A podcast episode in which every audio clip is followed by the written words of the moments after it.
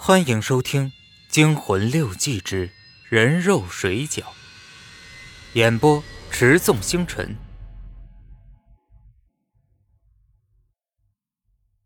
黄老汉的妻子听到兄弟两人告诉的这件怪事，吓得脸色发白。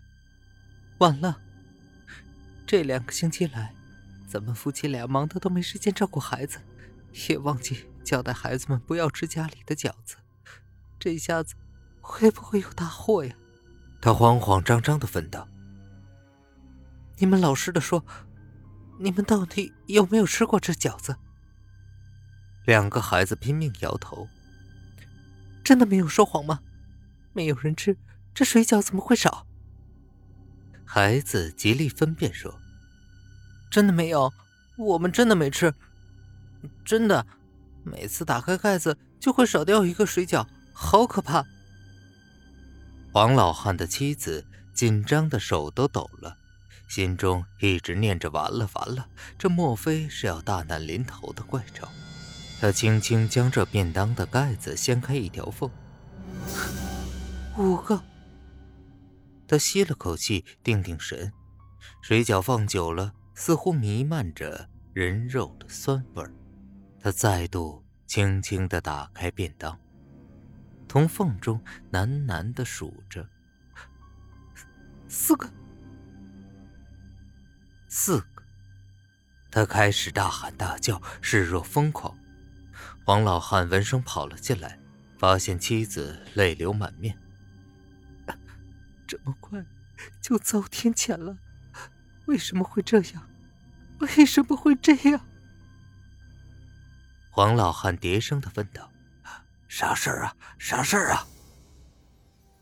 两个孩子把事情经过告诉黄老汉，黄老汉听了也吓得魂不附体。难道真的要大难临头了吗？乖孩子，老实告诉爸爸，你们你们真的没有吃水饺吗？两个孩子坚决的摇摇头，小儿子急得满脸通红的说：“真的没有。”我真的一口都没有吃，我连煮水饺的汤我都没有喝过。黄老汉想起妙祝的警告，不由得慌了起来。轻则钱财散尽，重则家破人亡。他也和妻子一样，颤着手不敢把便当盖掀开，微微把便当打开一条缝，三个。这次便当中。仅剩三个水饺了。他盖上便当，过了一会儿，再度重复刚刚的动作，实在太令人毛骨悚然了。只剩下两个了。呃，怎么会这样？怎么会这样？怎怎么会这样？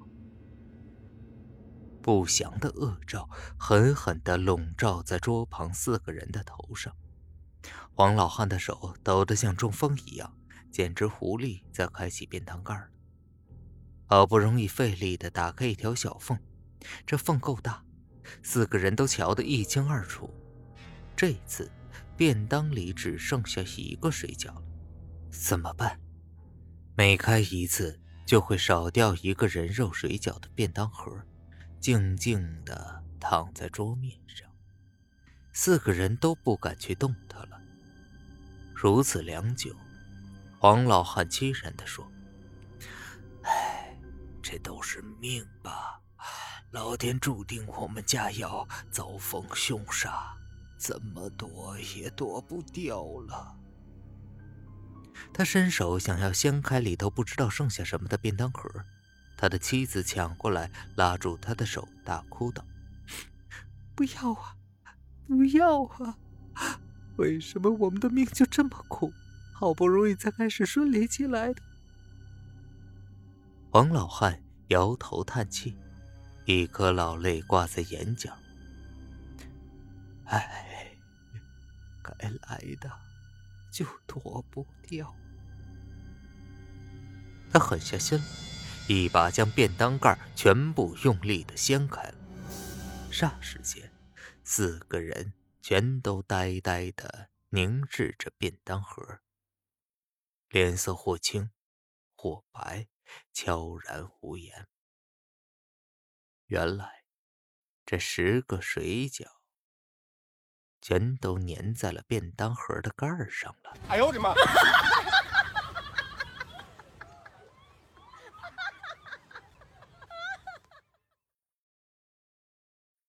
听众朋友们，我又被忽悠了，我是被文字忽悠的。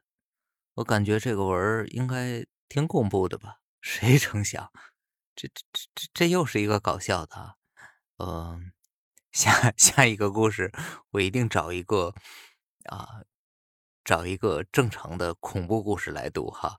然后咱们下一集见啊！这个 马上更新，稍等。